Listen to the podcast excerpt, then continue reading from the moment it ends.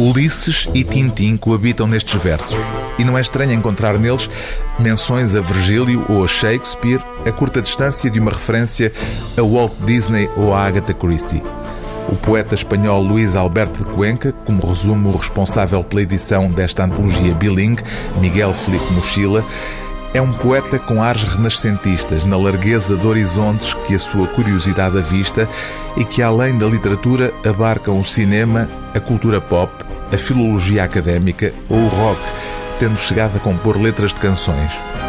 O primeiro livro de Luís Alberto de Cuenca foi publicado em 1971 e o poeta, que entretanto já foi secretário de Estado da Cultura e diretor da Biblioteca Nacional de Espanha, é hoje um nome central da literatura espanhola. A Vida em Chamas reúne poemas dos muitos livros que já publicou. Poemas com história, declara o poeta. Poemas nos quais acontecem coisas, como nos filmes americanos.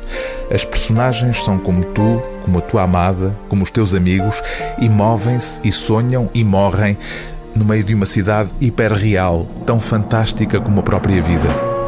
Uma vida sem medo nem esperança, como Luís Alberto de Cuenca deixou expresso no título de um dos seus livros, com a consciência de que somos lixo genético.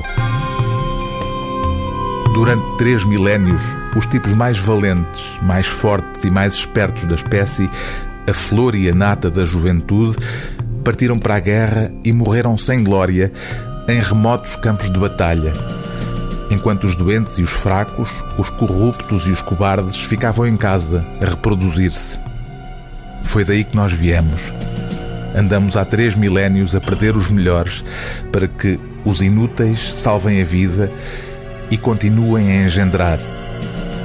Por isso somos todos, 30 séculos depois, o pior de cada tribo.